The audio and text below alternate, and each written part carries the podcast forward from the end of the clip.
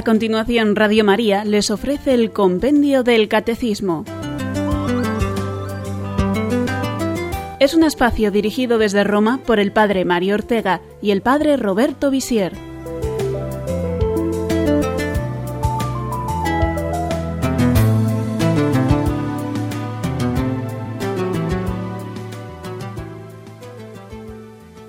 Buenas tardes a todos nuestros amigos del programa Compendio del Catecismo, que os dais cita diariamente en las ondas de Radio María. Recibid el saludo de quien os habla el Padre Mario Ortega. Todos recordamos el maravilloso episodio de la vida de Cristo que sucedió en la cima del monte llamado Tabor. Hasta allí había subido el Señor con tres de sus apóstoles, Pedro, Santiago y Juan, los cuales suponían que aquellas horas tal vez toda la noche, la pasaría el señor en oración, como muy frecuentemente hacía. Pero lo que no se esperaban de ninguna manera es el hecho completamente extraordinario y sublime que allí sucedió, y del que ellos fueron testigos presenciales. Jesús, leemos en Mateo 17.1 y siguientes, se transfiguró delante de ellos. Su rostro se puso brillante como el sol, y sus vestidos se volvieron blancos como la luz. En esto se les aparecieron Moisés y Elías que conversaban con él. Tomando Pedro la palabra, dijo a Jesús Señor, bueno es estarnos aquí. Si quieres, haré tres tiendas, una para ti, otra para Moisés y otra para Elías. San Pedro siente un fuerte deseo de permanecer ahí, para siempre, está contemplando un destello de la gloria de Dios y quiere que ese momento no se termine nunca. Declara Señor, bueno es estarnos aquí. Y quiere construir tres tiendas, lo que significa que su deseo de ese momento dure siempre. Este gran misterio luminoso que es la transfiguración nos habla del gozo de la vida cristiana, que consiste fundamentalmente en contemplar al Señor, y esperar que un día esa contemplación sea por toda la eternidad. Y la imagen de la transfiguración del Señor es precisamente la que el Papa Juan Pablo II utilizó para explicar lo que es la vida consagrada. Efectivamente, en la exhortación apostólica Vita Consecrata, que escribió en 1997, el beato Papa polaco escribió que esas palabras de Pedro Señor, bueno es estarnos aquí, expresan el carácter absoluto que constituye el dinamismo profundo de la vocación a la vida consagrada. Qué hermoso es estar contigo, dedicarnos a ti, concentrar de modo exclusivo nuestra existencia en ti. En efecto, quien ha recibido la gracia de esta especial comunión de amor con Cristo, se siente seducido por su fulgor. Hasta aquí las palabras del Papa en Vita Consecrata número quince.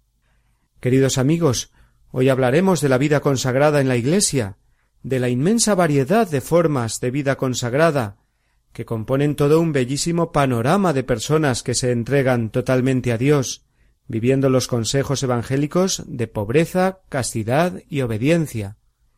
Son los religiosos y religiosas de vida contemplativa o de vida activa, y son también los miembros de las sociedades de vida apostólica y de los institutos seculares sin olvidarnos también del orden de las vírgenes. Son congregaciones e instituciones, antiguas y nuevas, sin las que no se puede entender la vida y la misión de la Iglesia. Como nos dice el Papa en esa exhortación Vita Consecrata, que citábamos antes y que será la que guíe las ideas principales del comentario a las preguntas del compendio que trataremos hoy. Estas preguntas son la 192 y la 193, que dicen así. ¿Qué es la vida consagrada? ¿Qué aporta la vida consagrada a la misión de la Iglesia?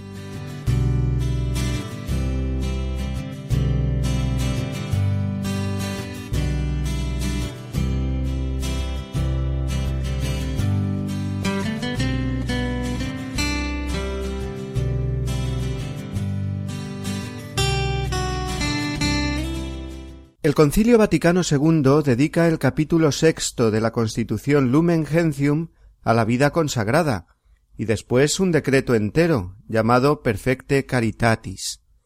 En el Catecismo Mayor se habla de los fieles consagrados en los números del 914 al 933, y es ahí de donde sale precisamente el resumen que encontramos en las dos preguntas que comentaremos hoy de nuestro compendio del Catecismo. Comenzamos por la primera, la 192, que nos define esta forma de vida cristiana. ¿Qué es la vida consagrada?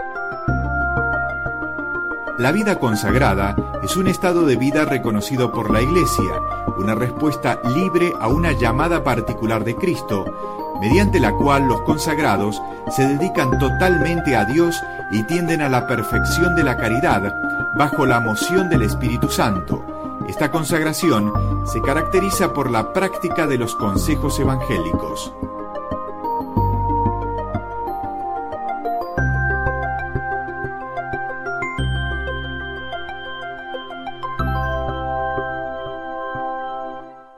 La vida consagrada es una realidad que se vive en la Iglesia desde sus comienzos y que está enraizada profundamente en los ejemplos y enseñanzas del Señor, como veremos. Es un don de Dios. Junto a esa estructura jerárquica que Cristo fundó y que distingue en la Iglesia entre unos pastores o ministros sagrados que la guían y los demás fieles que son llamados laicos, existe otra estructura que podemos denominar carismática porque es el Espíritu Santo el que suscita en los fieles las formas concretas de seguir a Cristo. De este modo, la vida consagrada, dirá el concilio, pertenece a la vida y a la santidad de la Iglesia. Y así como leíamos hace unos días en el número 178 del compendio, hay personas, tanto de entre los ministros sagrados como del resto de los laicos, que se consagran de modo especial a Dios en la Iglesia. Quieren seguir a Cristo más de cerca imitarlo en la pobreza, la castidad y la obediencia, y dedicar la vida completamente al Señor, renunciando así a otros caminos lícitos y buenos, a formar una familia, a tener posesiones y una vida cómoda y segura, a ir de acá para allá según su propia voluntad. Configuran su vida según los llamados consejos evangélicos. En aquel programa distinguíamos, si recuerdan, entre el camino de los mandamientos y el de los consejos. Partíamos del pasaje de aquel joven que le preguntó al Señor qué tenía que hacer para alcanzar la vida eterna, que es a lo que aspira toda persona. Jesús le contestó Cumple los mandamientos. Luego esa es la condición necesaria para todo cristiano, cumplir los mandamientos de la ley de Dios, como Cristo nos enseñó, de verdad, con amor. Pero ante la insistencia de aquel joven que decía que ya los cumplía, el Señor le muestra un camino que va más allá de los mandamientos. Le dijo Si quieres ser perfecto, anda, vende todo lo que tienes y dáselo a los pobres, y tendrás un tesoro en el cielo. Luego sígueme. Este camino de especial seguimiento del Señor es la vida consagrada. Es un vender todo, cosa que no mandan los mandamientos, es algo más, es una invitación a ir más allá. Por eso, a este camino, para distinguirlo del de los mandamientos, común a todo cristiano, le llamamos el camino de los consejos evangélicos. Es un camino que imita más radicalmente a Cristo, que vivió completamente la pobreza, la castidad y la obediencia, porque en estos tres puntos se concreta ese vender todo para tener un tesoro en el cielo.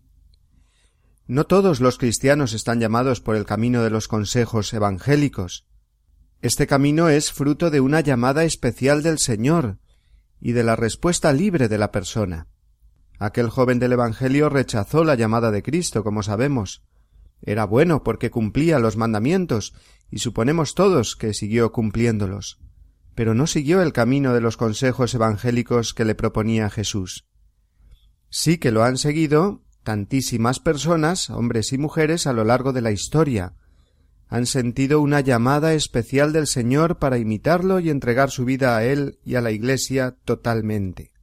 Una llamada a dejarlo todo por elegir al Señor como único amor que llene sus vidas. Así decíamos que ese venderlo todo del Evangelio se concreta en la pobreza, la castidad y la obediencia, son tres dimensiones fundamentales que engloban, digamos, toda la persona. Siguiendo el consejo evangélico de la pobreza, la persona imita a Cristo que nació en un portal, que vivió pobremente y que murió despojado de todo. Así, el fiel consagrado renuncia a todas las posesiones materiales por encontrar en Cristo su única riqueza.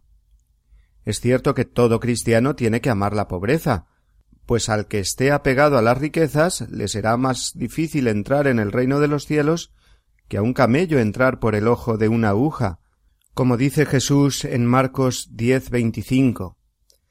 Pero un padre de familia, por ejemplo, no tiene que vender todo y no poseer nada, porque tiene una familia que cuidar y una misión que cumplir, esa es su vocación en el mundo. El consagrado, sin embargo, hace efectiva esa pobreza radical, renunciando a la posesión personal de los bienes materiales, para más libremente seguir a Cristo pobre. Igualmente, el religioso, monja, miembro de instituto secular, etc., renuncian al amor humano en el matrimonio, no porque lo consideren algo malo, eso sería antievangélico, o por huir sin más de los compromisos que la vida matrimonial conlleva, lo cual sería una actitud egoísta. No, lo que hace el consagrado es vivir su amor esponsal de otra manera, entregándose completamente a Dios, que es capaz de llenar el corazón de la persona. El consejo de la castidad, igual que la pobreza y la obediencia, es algo que el consagrado elige libremente, y que le permite dar su corazón cien por cien a Jesucristo y entregarse con él y como él, pues él fue virgen, al servicio de los demás, a todos. El consagrado renuncia a formar una familia porque quiere que su corazón sea para todos, que su familia sea el mundo entero. Y este amor virginal le permitirá una fecundidad en el orden de la gracia, es decir, ayudar a que crezca el número de los hijos de Dios. Finalmente, la obediencia de la vida consagrada, leo palabras de Juan Pablo II, manifiesta la belleza liberadora de una dependencia filial y no servil a Dios y a la Iglesia. Vita Consecrata número 21. El consagrado busca precisamente verse libre del propio egoísmo, de los caprichos y dependencias de las cosas y de las personas, a las que muchas veces se encuentra sometida nuestra voluntad.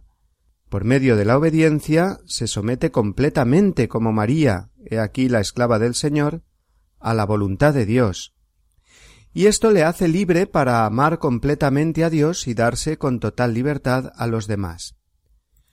Por tanto, continúo leyendo de Vita Consecrata número 22, la vida consagrada imita más de cerca y hace presente continuamente en la Iglesia por impulso del Espíritu Santo, la forma de vida que Jesús, supremo consagrado y misionero del Padre, abrazó y propuso a los discípulos que lo seguían. Fin de cita. La finalidad del consagrado o consagrada, nos decía la respuesta del compendio, es tender a la perfección de la caridad, es decir, no conformarse con mínimos, querer imitar lo más posible a Cristo aquí en este mundo, considerándolo su única riqueza, su único amor y su única vida. Y así mostrar al mundo los bienes eternos, los bienes del cielo. Por eso decíamos que la índole o carácter propio del consagrado, a diferencia del laico o del ministro sagrado, es la índole escatológica, mientras que la de aquellos eran la índole secular, el laico, y la índole o carácter pastoral, la del ministro sagrado. Pero de todo esto continuaremos hablando al considerar el papel de la vida consagrada en la misión de la Iglesia.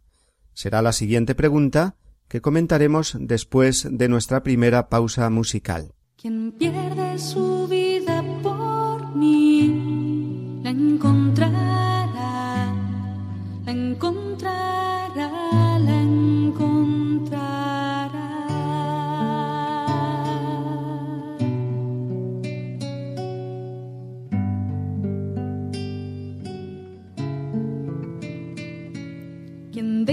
su padre por mí, su madre por mí, me encontrará, me encontrará. No tengas miedo, no tengas miedo, yo estoy.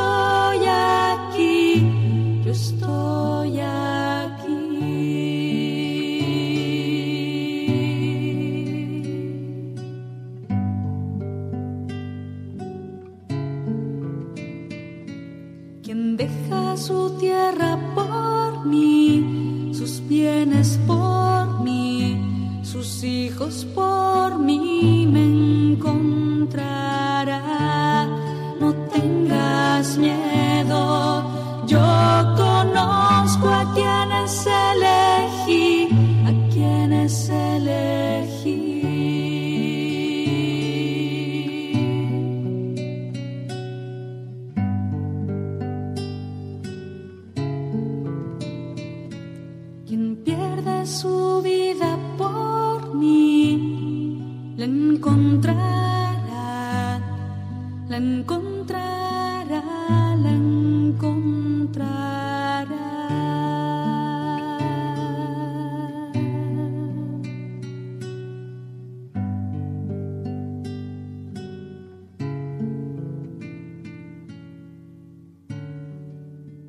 Escuchan el programa Compendio del Catecismo. Después de haber hablado del significado profundo del camino de los consejos evangélicos, que configura esta forma de seguimiento de Cristo que llamamos la vida consagrada, llega el momento de concretar más cuál es su misión específica dentro de la Iglesia.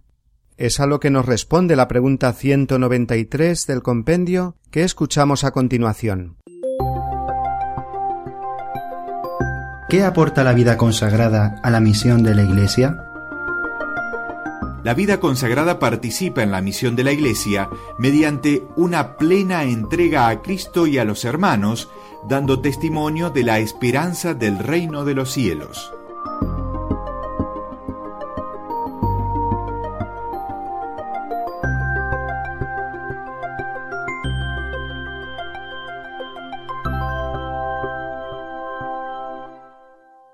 La vida consagrada en el corazón mismo de la Iglesia, dice Juan Pablo II, es un elemento decisivo para su misión, Vita Consecrata número 3.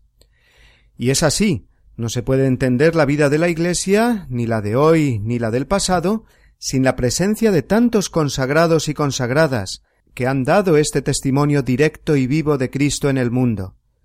Pensemos en tantos misioneros y misioneras pertenecientes a congregaciones religiosas, o a otras comunidades de vida consagrada. En nuestras ciudades y pueblos, quien no conoce a monjas u otras personas consagradas que colaboran en parroquias, que practican la caridad tantas veces de forma heroica con los ancianos, con los enfermos, en el mundo de la educación, etc. Los consagrados y consagradas en la Iglesia son, pues, como hemos dicho antes, una potentísima luz que nos muestra a Cristo en medio de nosotros. Recuerdo la anécdota de aquel hombre que conoció a la Madre Teresa de Calcuta, por citar una consagrada de todos conocida. Cuando salió de hablar con ella dijo He visto a Dios en esta mujer. Y es verdad, la persona consagrada está llamada a transparentar a Cristo en su vida.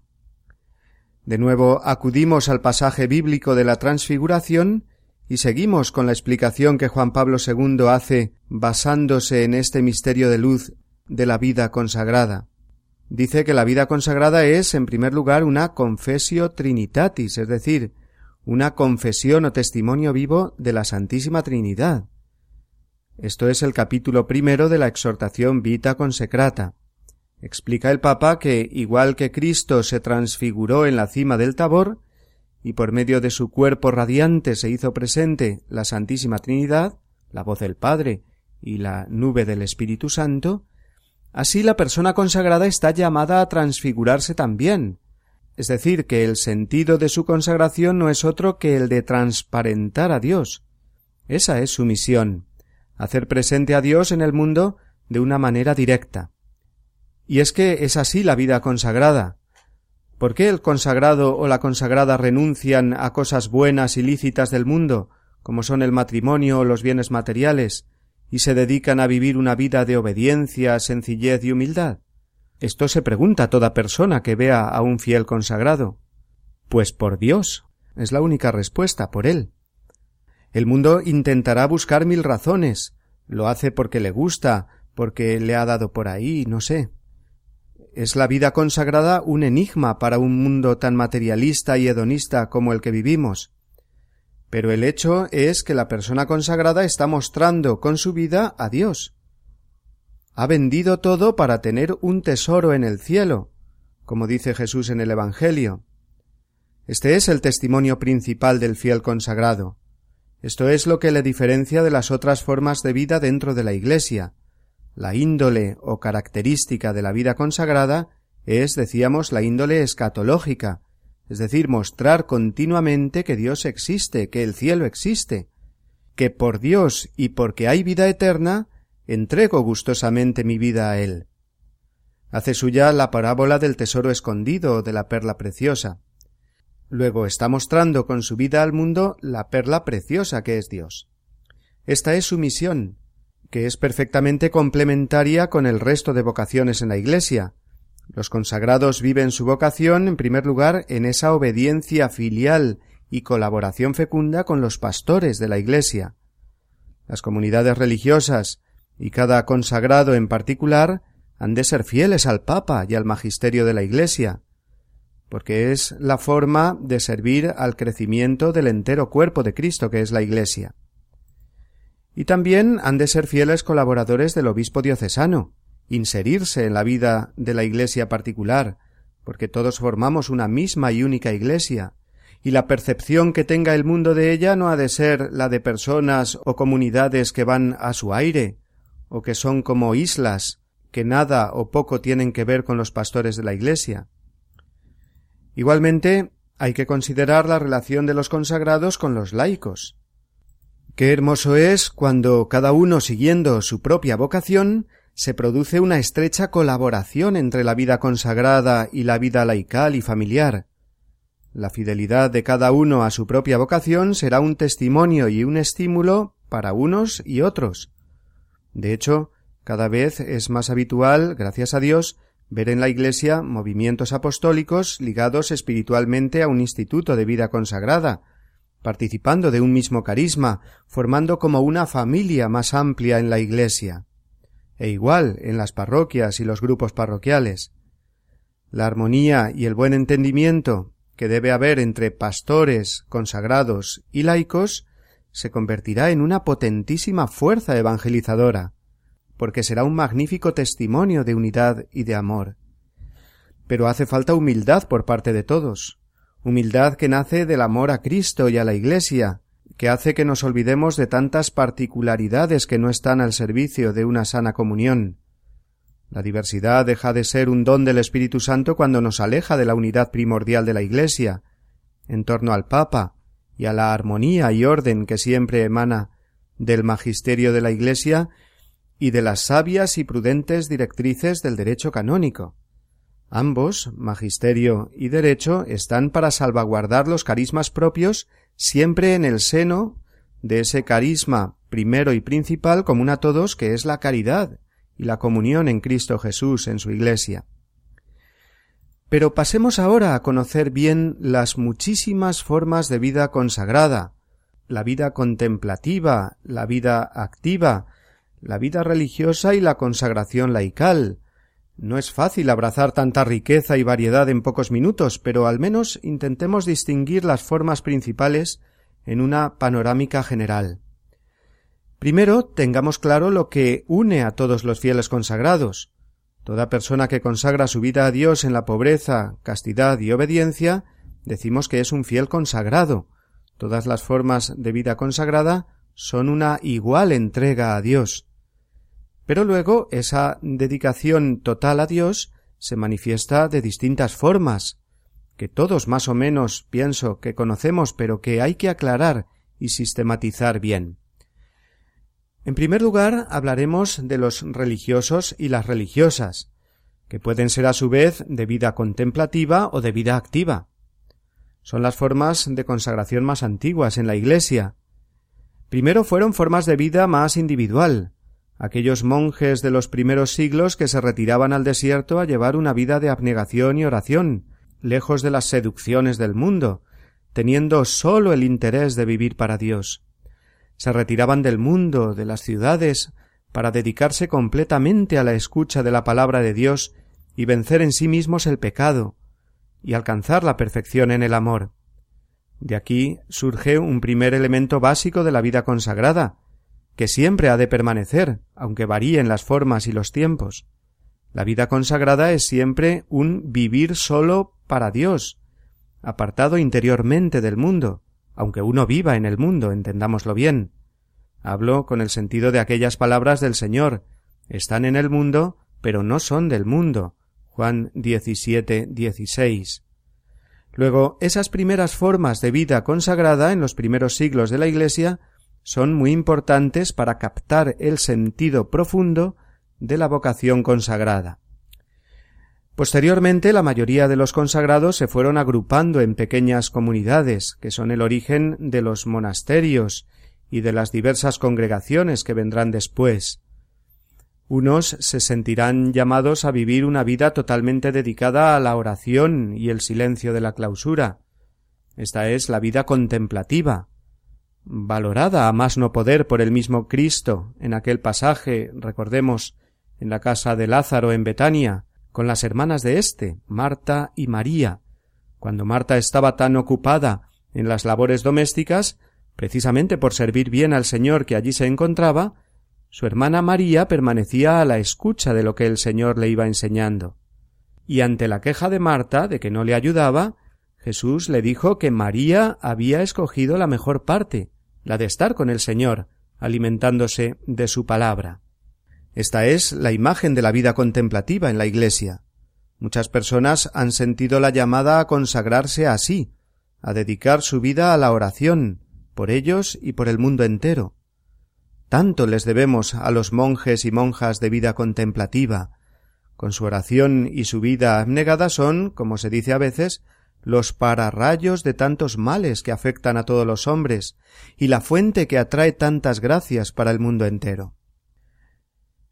Luego están los religiosos y religiosas de vida activa, los que viven su consagración en alguna actividad concreta del mundo, al cuidado de los enfermos o de los ancianos, en las tierras de misión anunciando el Evangelio, los que consagran su vida a la educación de niños y jóvenes, los consagrados y consagradas que están con los más pobres, con los más marginados, con los emigrantes, con los drogadictos, etc. Solamente considerando la cantidad de formas de caridad diversas que se ven en la vida consagrada, de vida activa, uno puede descubrir la grandeza y maravilla de la Iglesia y de Cristo, su cabeza y guía, porque todas estas formas de vida consagrada son diversos reflejos del único misterio infinito de Cristo. Pero en fin, eh, sigamos con las distinciones. Con el término religiosos en la Iglesia nos referimos a los monjes y a las monjas que muestran al mundo su consagración a Dios no sólo con el testimonio de su vida, sino también con ese hábito externo, esa vestimenta propia que indica su condición de religiosos, y que, como nos recuerda el Concilio Vaticano II, es un distintivo de la vida religiosa. Y Juan Pablo II, siempre en Vita Consecrata, decía al respecto Puesto que el hábito es signo de consagración, de pobreza y de pertenencia a una determinada familia religiosa, recomiendo vivamente a los religiosos y a las religiosas que usen el propio hábito, adaptado oportunamente a las circunstancias de los tiempos y de los lugares, esto está en Vita Consecrata número 25. Y es que es un signo. Y nunca debemos minusvalorar los signos porque son fundamentales en la vida humana. Los signos están para significar lo que somos o lo que queremos comunicar. Y es muy hermoso ver cómo en un mundo tan secularizado como el que vivimos, una monja o fraile están recordando solo con verlos al hombre de hoy la presencia de Dios en el mundo. Y llevar el hábito será indudablemente también para el religioso y la religiosa una ayuda a vivir mejor su identidad, sabiendo que los demás en todo momento lo están reconociendo como tal. Y finalmente están las sociedades de vida apostólica y los institutos seculares, como formas más recientes en la historia de la Iglesia de esa pluriformidad de la vida consagrada, y como fruto de las nuevas exigencias, circunstancias y retos que plantea el mundo moderno. Así las sociedades de vida apostólica buscan el fin propio de la sociedad, leo literalmente ahora del Código de Derecho Canónico, y llevando vida fraterna en común, según el propio modo de vida, aspiran a la perfección de la caridad por la observancia de las constituciones, esto está en el canon 731 y se refiere, como digo, a las sociedades de vida apostólica. Los institutos seculares, por su parte, que son una forma de vida consagrada más reciente, fue definida como tal por Pío XII en 1947 en la Constitución Provida Mater Ecclesia, muestran una característica muy original. Los miembros de institutos seculares son personas consagradas, es decir, siguen los consejos evangélicos de pobreza, castidad y obediencia, pero sin embargo no pierden su condición jurídica de laicos dentro de la Iglesia. Juntan consagración y secularidad. No son religiosos, pero sí laicos consagrados. No llevan hábito religioso porque son laicos, pero a la vez están consagrados y consagradas a Dios. Esto es realmente original. Pero nos muestra bien lo que decíamos antes, que la vida consagrada tiene esa capacidad, inspirada siempre por el Espíritu Santo, de adaptarse a las nuevas circunstancias del mundo moderno. Así los miembros de institutos seculares, consagrando su vida a Dios como los religiosos, no dejan de ser laicos, y en el mundo cumplen una vocación profesional como cualquier otro laico, médicos, abogados, maestros, artistas, políticos. Son en definitiva hombres y mujeres que se dedican, dice el canon 710, a la santificación del mundo, sobre todo dentro de él, como cualquier otro laico, pero llevando una vida perfectamente y enteramente consagrada a esta santificación. Son palabras estas últimas de Pío XII en la Constitución Fundacional de los Institutos Seculares a la que nos referíamos antes. Pero llega el momento de hacer una nueva pausa, el tema es muy interesante pero muy amplio y conviene ir poco a poco, y lo continuaremos en unos minutos.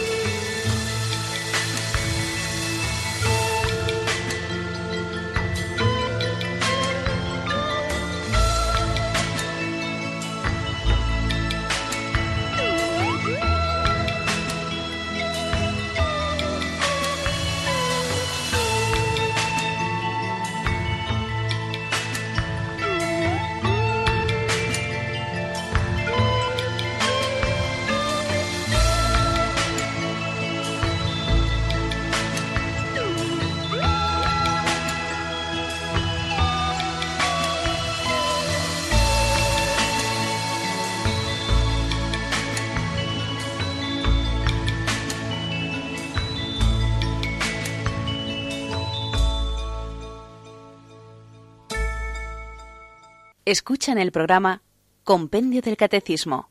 Seguimos comentando la pregunta 193 del compendio, que nos hablaba del papel de los fieles consagrados en la misión de la Iglesia. Habíamos visto cómo la vocación de los consagrados les impulsa a dar testimonio directo y continuo de Dios en el mundo. Y ese testimonio tiene también algunos otros aspectos fundamentales que no podemos olvidar.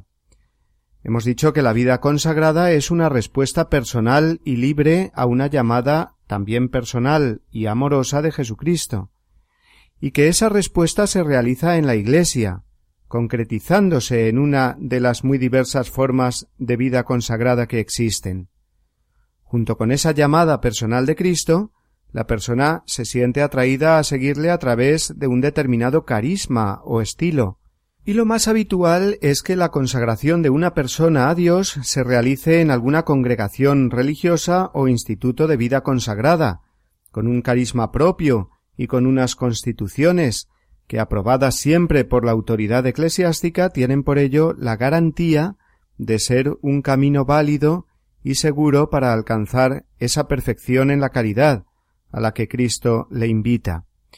Más allá de que se trate de la vida contemplativa o activa, de las diversas modalidades e institutos que hablábamos antes, cuando uno entra en una comunidad de vida consagrada, concretiza y canaliza ahí, a través de ese carisma y de esas constituciones y normas de esa institución, todas las exigencias de la llamada que le dirige el Señor, y toda su respuesta a este divino reclamo.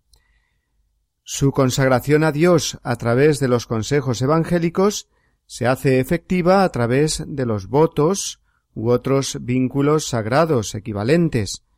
Será una profesión pública o privada, habrá ulteriores votos o compromisos o no. En fin, en todo eso no nos podemos detener ahora porque es muy complejo y son cuestiones que se esclarecen desde el derecho canónico.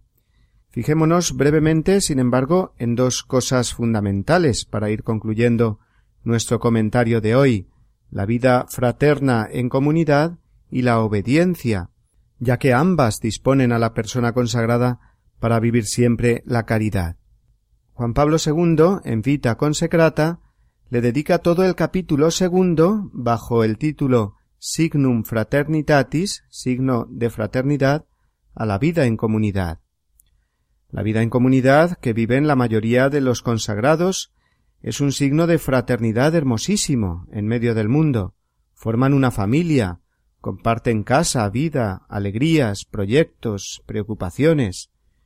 Precisamente la vida comunitaria es donde se va forjando la perfección en la caridad, porque se liman muchas asperezas en el trato continuo con los hermanos o hermanas de comunidad, porque uno, al someterse a un horario, a una regla, va muriendo a uno mismo, en el sentido evangélico, para llegar a ser todo del Señor.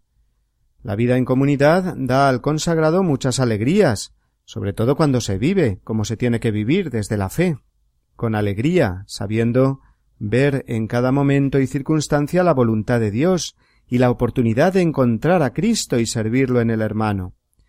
Pero también está la continua tentación de vivir con criterios más superficiales, no tanto desde la fe, y eso, añadido a las cruces ordinarias de la vida, convertirse en una posible fuente de conflicto interior y de conflictos exteriores, faltas de entendimiento, etc., como en todas las familias. El consagrado o consagrada debe vivir la obediencia a sus superiores siempre desde la fe, porque si no, no se entiende nada. A través de ellos se le irá mostrando en cada momento la voluntad de Dios, la vida consagrada sólo se puede entender correctamente desde la fe, la esperanza y la caridad. Por eso el consagrado tendrá que renovar diariamente su amor a Cristo, para que no se pierda de vista que su vida ordinaria del día a día en la comunidad a la que se ha entregado es siempre la respuesta a ese amor primero al Señor. Y el amor siempre ha de crecer, nunca de crecer, por eso es fundamental en la vida consagrada la oración, una sana espiritualidad. Tener siempre en el centro de cada casa religiosa y de cada corazón consagrado a Cristo Eucaristía, el sagrario, la misa y la comunión diarias, el alimento de la palabra de Dios y la lectura de la vida y de las obras de los santos, los documentos del magisterio de la Iglesia, renovando siempre esa fidelidad y cercanía afectiva a la Iglesia, al Papa.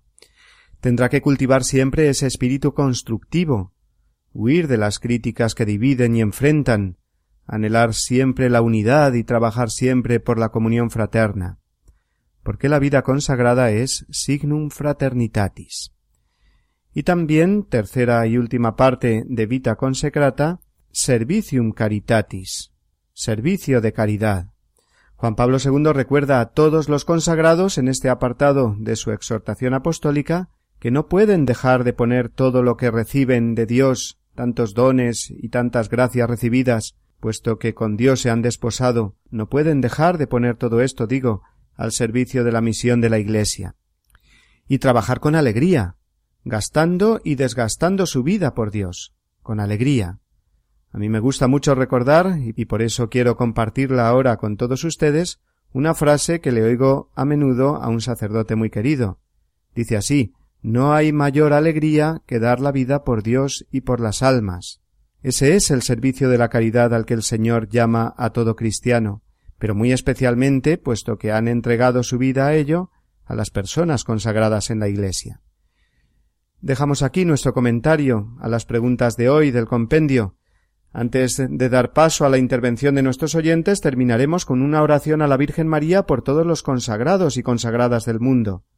Es la oración que encontramos, como no, puesto que no hemos dejado hoy de hablar de ella, al final de la exhortación apostólica Vita Consecrata de Juan Pablo II.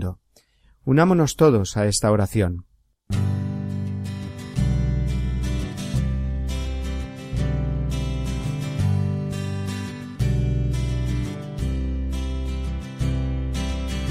María, figura de la Iglesia, esposa sin arruga y sin mancha, que imitándote conserva virginalmente la fe íntegra, la esperanza firme y el amor sincero. Sostiene a las personas consagradas en el deseo de llegar a la eterna y única bienaventuranza. Las encomendamos a ti, Virgen de la Visitación, para que sepan acudir a las necesidades humanas con el fin de socorrerlas, pero sobre todo para que lleven a Jesús, Enséñales a proclamar las maravillas que el Señor hace en el mundo, para que todos los pueblos ensalcen su nombre. Sosténlas en sus obras en favor de los pobres, de los hambrientos, de los que no tienen esperanza, de los últimos y de todos aquellos que buscan a tu Hijo con sincero corazón. A ti, Madre, que deseas la renovación espiritual y apostólica de tus hijos e hijas, en la respuesta de amor y de entrega total a Cristo, elevamos confiados nuestra súplica. Tú que has hecho la voluntad del Padre, disponible en la obediencia, intrépida en la pobreza y acogedora en la virginidad fecunda, alcanza de tu divino Hijo que cuantos han recibido el don de seguirlo en la vida consagrada, sepan testimoniarlo con una existencia transfigurada, caminando gozosamente, juntos con todos los otros hermanos y hermanas, hacia la patria celestial y la luz que no tiene ocaso. Te lo pedimos para que en todos y en todo sea glorificado, bendito y amado el Sumo Señor de todas las cosas, que es Padre, Hijo y Espíritu Santo.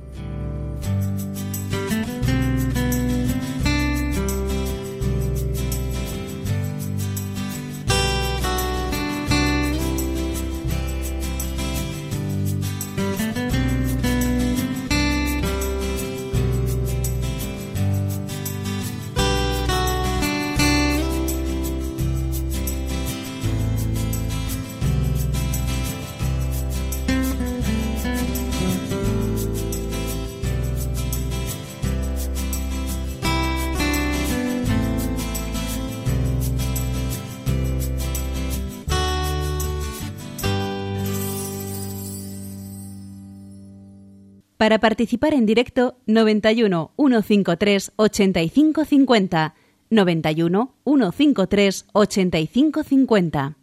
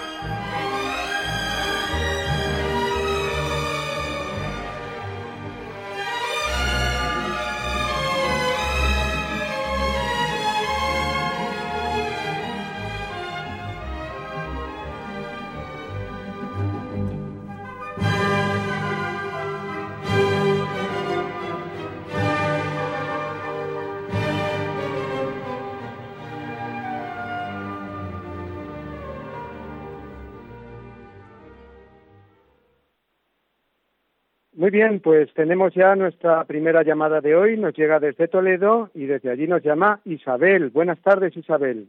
Hola, padre. Buenas tardes. Adelante. Bueno, eh, primero, eh, por favor, den recuerdos al padre José Miguel Marqués, porque le echamos mucho de menos también. Eh, lo hacía magistralmente igual que usted. Bueno, cómo no.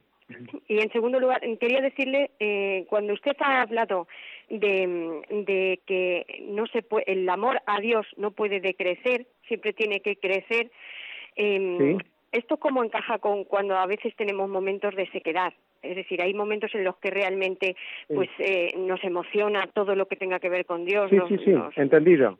Sí, pues solamente era eso, cuando en esos momentos Que, que, que, dejamos parece que de sentir tanta devoción. Muchas gracias. Muy bien, Isabel pues eh, es que no se contrapone una cosa con otra, porque puede ser que eh, estemos en esos momentos que San Ignacio llamaba de sequedad espiritual o de, o, de no tener esa consolación espiritual, pero sin embargo estar creciendo interiormente en el amor a Dios. ¿eh? O sea que no se corresponde nuestro amor a Dios, el nivel, digamos así, de caridad interior, que solo lo mide Dios al final, ¿eh? con esa sensibilidad o con esa devoción que podamos sentir nosotros. Lo que tenemos que hacer en, esos momentos de más sequedad o de más frialdad espiritual es pues agarrarnos bien a la cruz del Señor y decir como San Pedro, Señor, tú lo sabes todo, tú sabes que te amo, y el Señor que lo sabe y que siempre escucha nuestra oración, pues nos hará crecer en el amor, aunque nosotros, repito, pues no lo sintamos así sensiblemente. Muy bien, nos vamos ahora hasta Guipúzcoa, nos llama desde allí Guadalupe. Buenas tardes. Buenas tardes, padre. Muchísimas gracias por su programa. Mire, yo le hago una dos preguntas sencillitas, pero yo quisiera estar bien.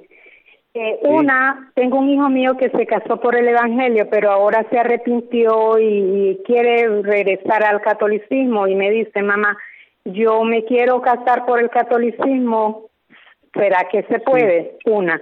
Dos, y hay una señora en mi barrio que cuando el sacerdote no puede dar la comunión a los enfermos, ella está hace muchos años, le ayuda a ella, ayuda. Sale vestidita de blanco, así camina ella y, y, da la comunión ella. No confiesa, pues, pero da la comunión. Yo le pregunté una vez, Mercedita, ¿usted es monja? No, me yo estoy consagrada así al Señor. Y de esa manera yo le ayudo al Padre. Gracias. Sí, muy bien, gracias Guadalupe.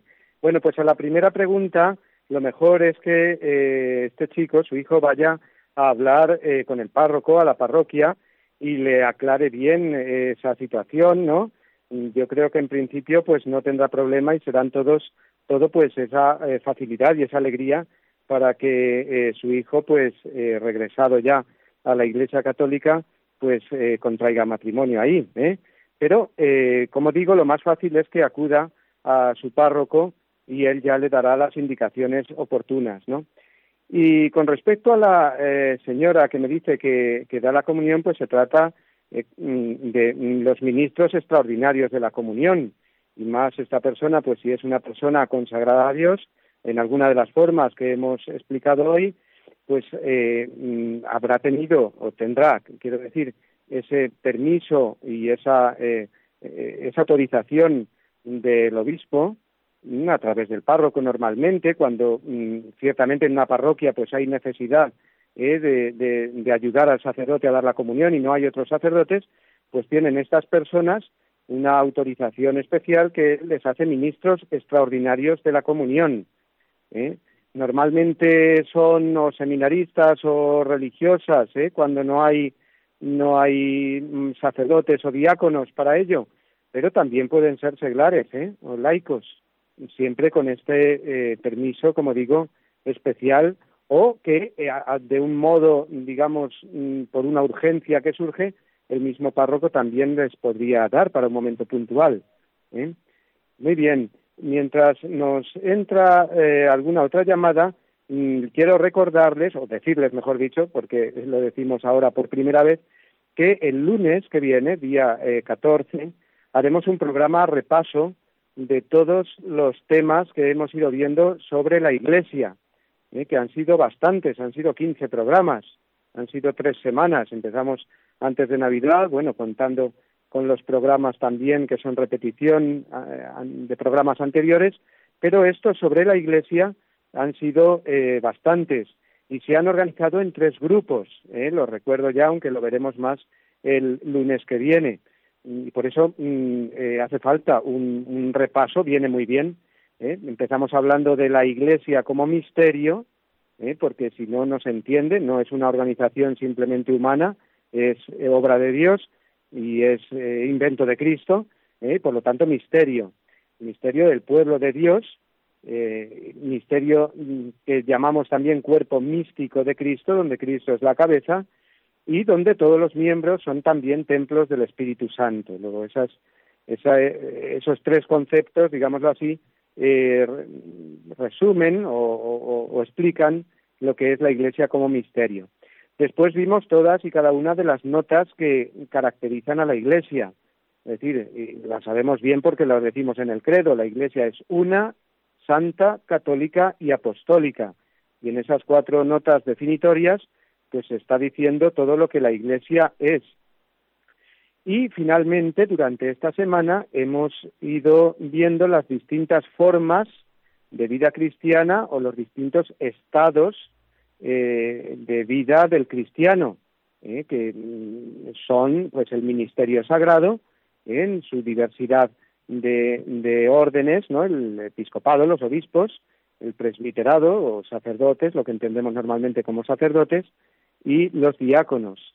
Luego también los fieles laicos, cuál es su especificidad, es decir, su característica, que es esa santificación en el mundo y esa santificación de las realidades del mundo y el programa que hemos visto hoy en el que hemos hablado en las preguntas, en las dos preguntas que dedica el, compendio a la vida consagrada, pues hemos estado hablando de este estado de vida que como ven, eh, me imagino que eso, si han estado atentos al programa, pues hemos hecho un resumen muy grande porque es una, una realidad tan rica, tan grande, la de la vida consagrada en la Iglesia, que es imposible de explicarlo todo ¿eh? en, tres cuartos de hora.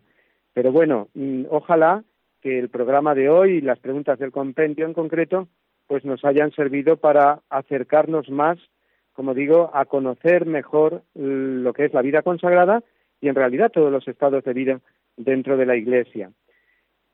Vamos a escuchar ahora la pregunta mm, que nos llega desde Madrid de Alicia. Buenas tardes. Sí, buenas tardes, padre.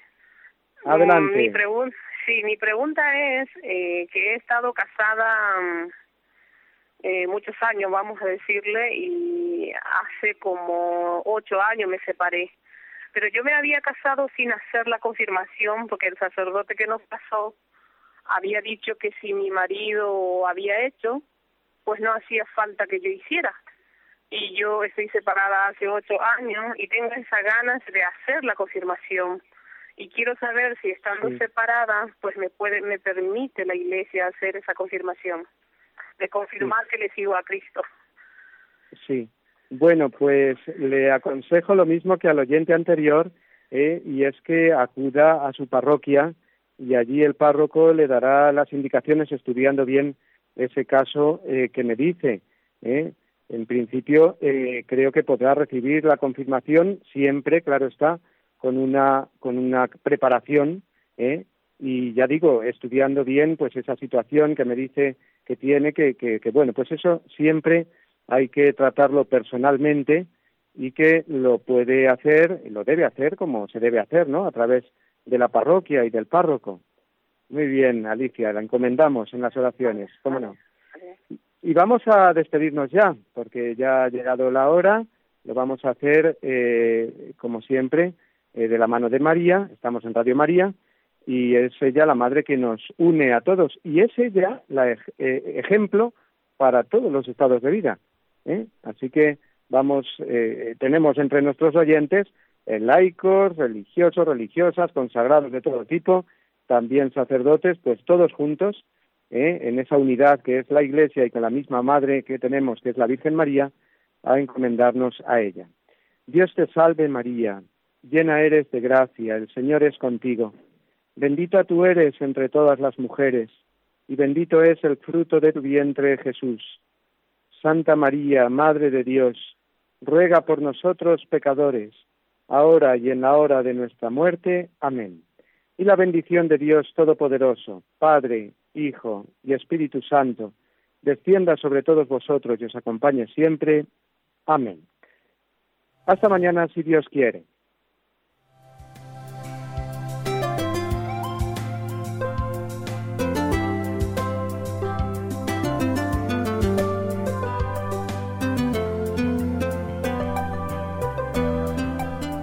Así concluye en Radio María el Compendio del Catecismo. Es un espacio dirigido desde Roma por el Padre Mario Ortega y el Padre Roberto Visier.